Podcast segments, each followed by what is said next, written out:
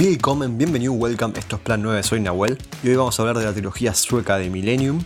Y también un poco de la no canónica cuarta parte de Girl in the Spider's Web, que es una película estadounidense que vendría a continuar con la película de David Fincher de Girl with the Dragon Tattoo, pero que a nivel libros y temporalmente sería correspondería a lo que sería la cuarta entrega de Millennium y me va a acompañar un perro ladrando, que no es mío, así que no puedo hacer nada para evitarlo. Así que ya están avisades. Bueno, la trilogía Millennium la conocí a través del canal ISAT. Ahí recuerdo que pasaba relativamente seguido esta, esta trilogía. La verdad que en su momento me gustó y bueno, siempre me quedó en la cabeza. Entonces aproveché que estaba completando una lista de Letterboxd sobre cine sueco, que pueden ver en mi perfil, para ver de nuevo la trilogía.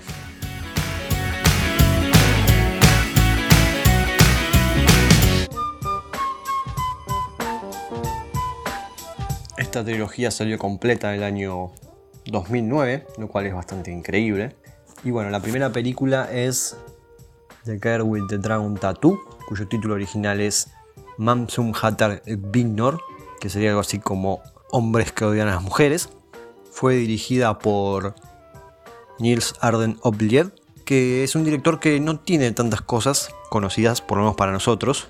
Yo lo recuerdo de haber dirigido el episodio piloto de Under the Dome. Y bueno, también tiene en Netflix Flatliners, la cual es una remake de la película de los 90, que fue muy mal recibida por la crítica. A esta película vamos a llamarle Millennium 1 y a la siguiente es Millennium 2 y Millennium 3 para ser más fácil. Después voy a mencionar los títulos de las demás. Millennium 1 cuenta la historia de Michael Blomqvist, quien es un periodista que cae en desgracia luego de publicar una determinada información sobre un empresario, información que termina resultando falsa, y bueno, entonces es sentenciado por la corte. Luego de eso, otro empresario le ofrece investigar la desaparición de su nieta. Y bueno, para eso, bastante a posteriori, va a requerir la ayuda de, Elizabeth Salander, que es la protagonista de la trilogía, digámoslo, que es una hacker, por así decirlo. Entonces juntos van a investigar esta, esta desaparición. Millennium está basada en la trilogía escrita por Stig Larsson, un escritor y periodista sueco, que la verdad que es muy buena. Yo tengo la trilogía completa, la, he leído y me ha gustado bastante. Bueno, ahora vamos a hablar un poquito de la segunda película, vamos a hacer la ficha técnica por ahora. La segunda película fue titulada The Girl Who Played with Fire, o Flickam som lekte med elden, que aquí bueno no hay problemas con la traducción. La segunda y la tercera película fueron dirigidas por Daniel Alfredson. Eh, Daniel Alfredson tiene una película que es eh, Kidnapping Mr. Heineken, de las que yo vi, digamos, o conozco, donde actúa Anthony Hopkins. Como bien dice el título, es una película sobre un secuestro. Me pareció que era buena, que era un buen thriller. Y después, bueno, lo último que hizo fue una trilogía de libros, también basadas en los escritos de un sueco. Bueno, en la segunda parte de esta entrega, en Millennium 2, tenemos a Kalle Blomqvist. Ah, perdonen que me gusta usar el apodo de, Michael, de Mikkel en realidad. Eh, bueno, lo tenemos investigando sobre el, lo que se llama el sex trafficking, el tráfico sexual, lo que sería la trata de personas. Y bueno, en esta entrega, como siempre, Elizabeth está. En cierta medida lo ayuda a Mike a investigar, pero suceden una determinada cantidad de asesinatos, siendo uno el periodista que colabora con Mike y la acusan a Lisbeth, la incrimina a Lisbeth por estos asesinatos. Entonces, bueno, tiene que empezar a hacer una determinada cantidad de investigaciones para tratar de llegar a la, a la verdad, por así decirlo. Bueno, la tercera entrega es conocida como The Girl Who Kicked the Hornet's Nest, aunque el nombre original es Luftslottek som Sprengdes, que sería algo así como el castillo de aire que explotó, o el castillo en el aire que explotó. Bueno, aquí tenemos a Lisbeth recuperándose de unas heridas que tuvo y esperando por el juicio de estos tres asesinatos que hemos mencionado en Minimum 2. Y aquí, bueno, Michael, aquí Mike debe intentar probar su inocencia. Bueno, si bien las tres películas tienen una narrativa conectada, tratan temas bastante distintos y no es tan fácil para mí establecer una conexión.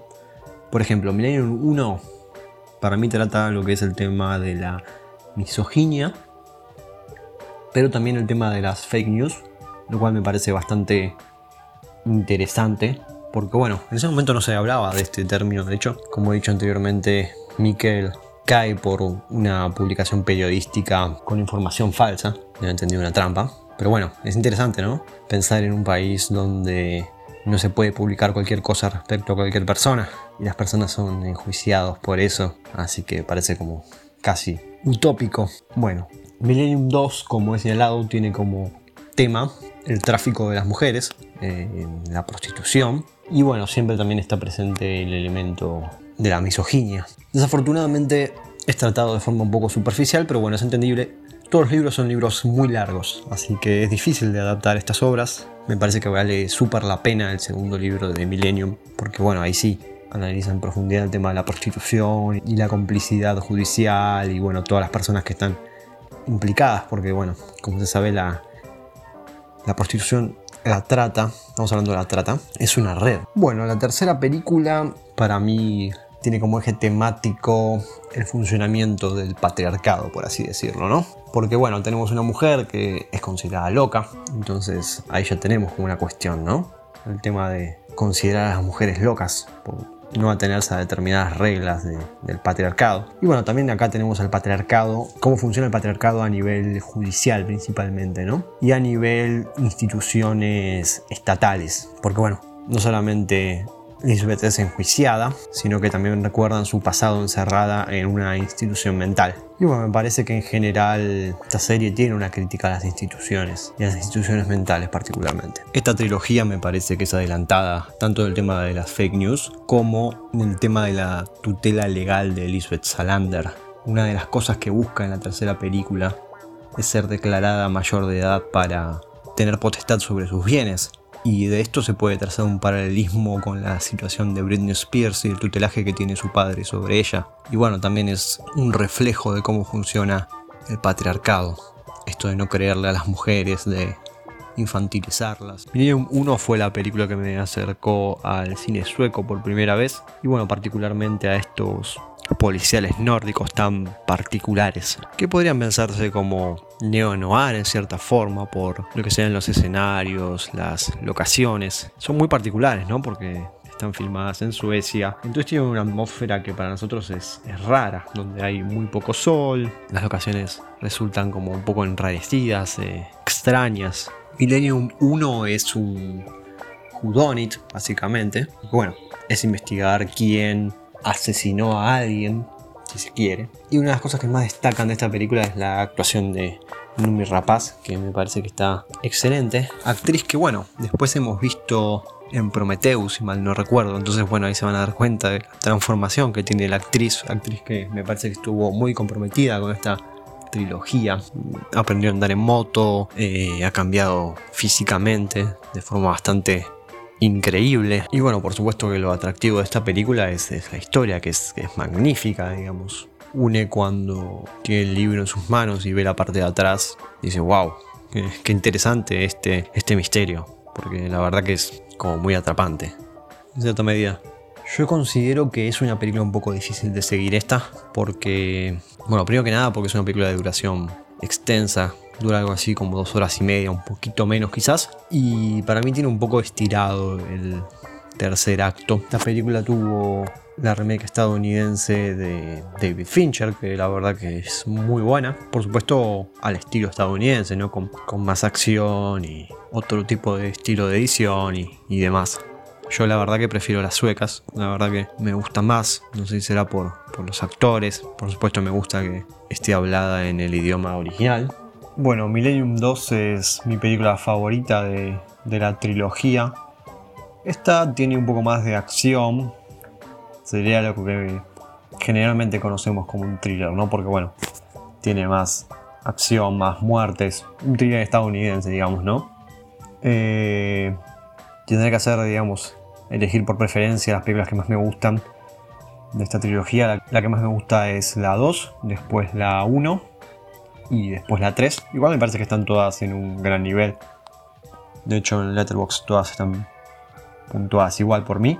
Dura 20 minutos menos que la primera entrega. me parece que es un poco menos dinámica. Es curioso, ¿no? Porque si bien tiene más acción, es un poco menos dinámica. Pero bueno, puede ser por el cambio del director, me parece que Nils Arden Obler tiene como ese estilo más hollywoodense que no tiene Daniel Alfredson. Yo considero que, bueno, esta es como la más ostentosa, por así decirlo. Entonces hay como una cierta ganancia a nivel estético. Eh, yo creo que la fotografía es un poco más interesante que la de la primera. Y también las locaciones. Y en este sentido me parece que es por una mejor explotación de, de las locaciones. Me parece que está filmada como de forma más inteligente. Y eso le da como mayor production value, si se quiere. O sea, la hace ver mejor sin necesariamente ser muy diferente entre ambas, lo que refiere al presupuesto, digamos, ¿no? A mí me da la impresión de que esta es una entrega un poco más superficial que la, la primera. Ya hemos mencionado que el tema del trafficking queda apenas esbozado. Pero bueno, es entendible porque el segundo y el tercer libro van por varias tangentes que son difíciles de, abordar probablemente resulte un poco confusa para el espectador promedio que no leyó los libros. No digo que sea obligatorio, ni, mucho menos, ¿no? Pero bueno, hay muchos nombres, muchos datos, entonces es compleja. Y hay que verla en un día que uno esté bien, digamos, ¿no? Me parece que es una película que no tiene grandes actuaciones, en este caso, como si tenía la primera. A mí me gustó Per Oscarson, que hace del ex tutor de, de Lisbeth, me parece que está bastante bien. Tiene, bueno, como he dicho, una fotografía muy interesante, unas tomas bastante increíbles. Tiene un final bastante interesante que la conecta directamente. Lo más interesante entre la 2 y la 3 es que solamente pasan horas entre ellas. Bueno, y así llegamos a la tercera entrega de Millennium.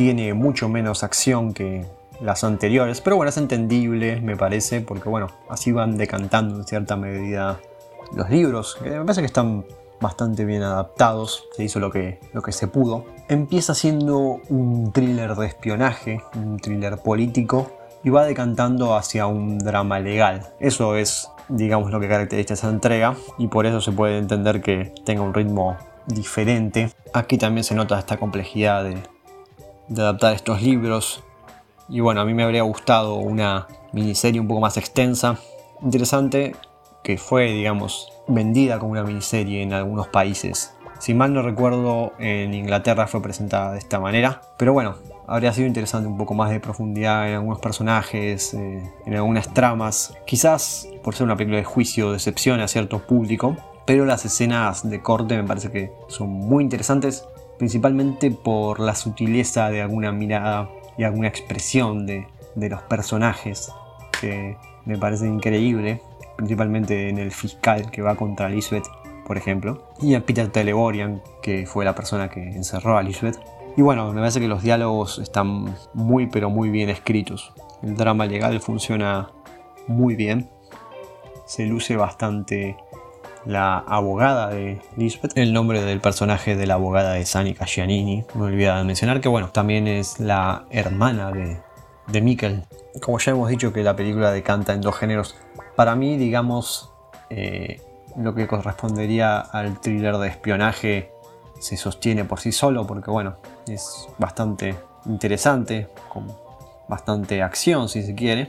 Pero bueno, tiene la complejidad de que es como una red bastante difícil de, seguir, ¿no? Porque tiene como distintos elementos. Tiene a la policía secreta sueca, tiene a un desertor soviético, eh, tiene la, la pata judicial en cierta medida. Pero bueno, me parece que es un final bastante adecuado para la trilogía. Me parece que el final es en cierta medida agridulce, pero bueno, me parece que está bien, me parece que respeta a los libros. Y bueno, todavía no cierro el capítulo porque voy a hacer un pequeño epílogo hablando sobre lo que sería la cuarta entrega, que no es sueca, es estadounidense, que se llama The Girl in the Spider's Web. Esta película está basada en un cuarto libro que no sé si se lo podrá considerar oficial o no, pero no fue escrito por Stieg Larsson porque Stieg Larsson murió bastante poco después de terminar la trilogía. El libro fue escrito por David Lagerkrantz, que es un escritor y periodista sueco que fue elegido por los herederos de la familia de Stieg Larsson. Estos herederos tuvieron una disputa con quien era la pareja de, este escritor. Y bueno, la pareja aparentemente tiene un cuarto manuscrito escrito por Stieg Larsson. Esta película fue, digamos, un fracaso en taquilla.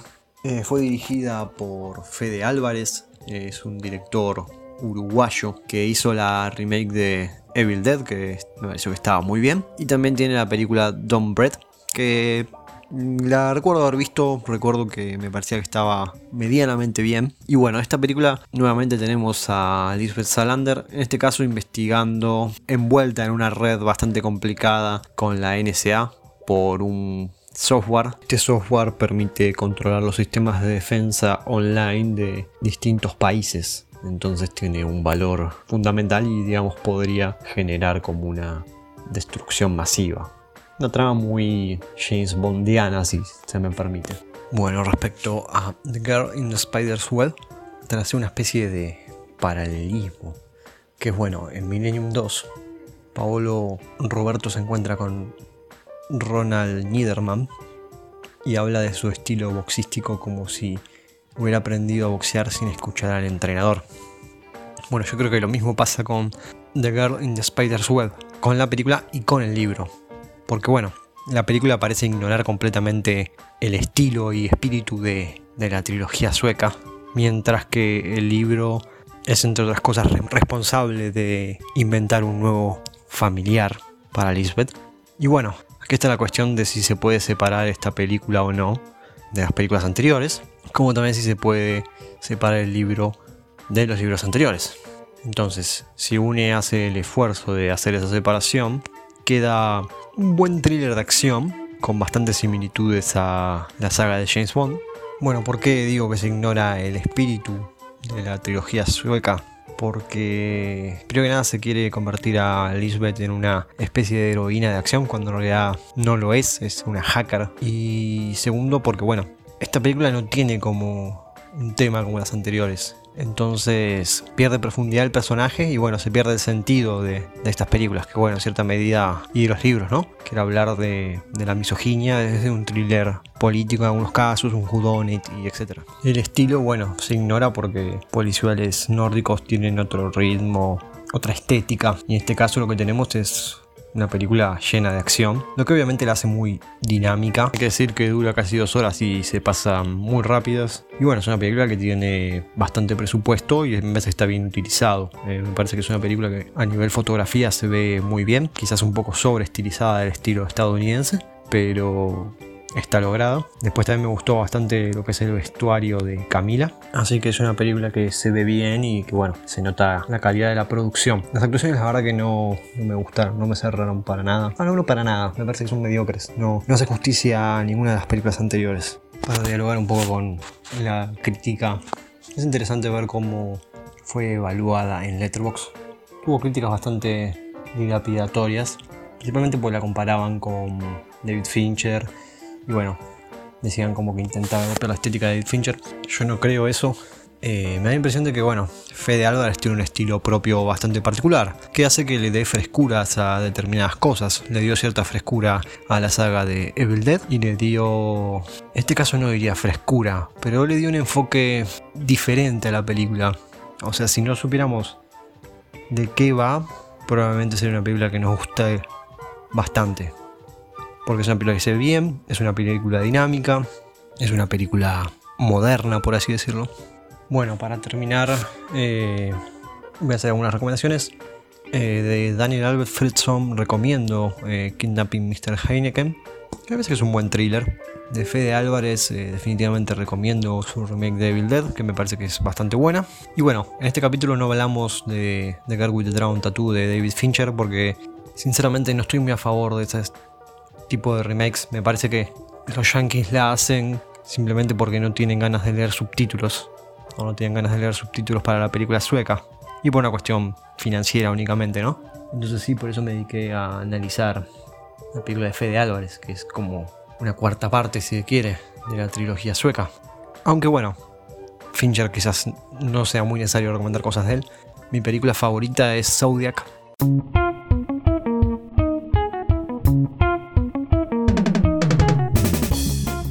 Esto fue todo por hoy. Si les gustó el video le pueden dar un like. También se pueden suscribir al canal y activar la campanita de notificaciones para saber cuando sale un nuevo video.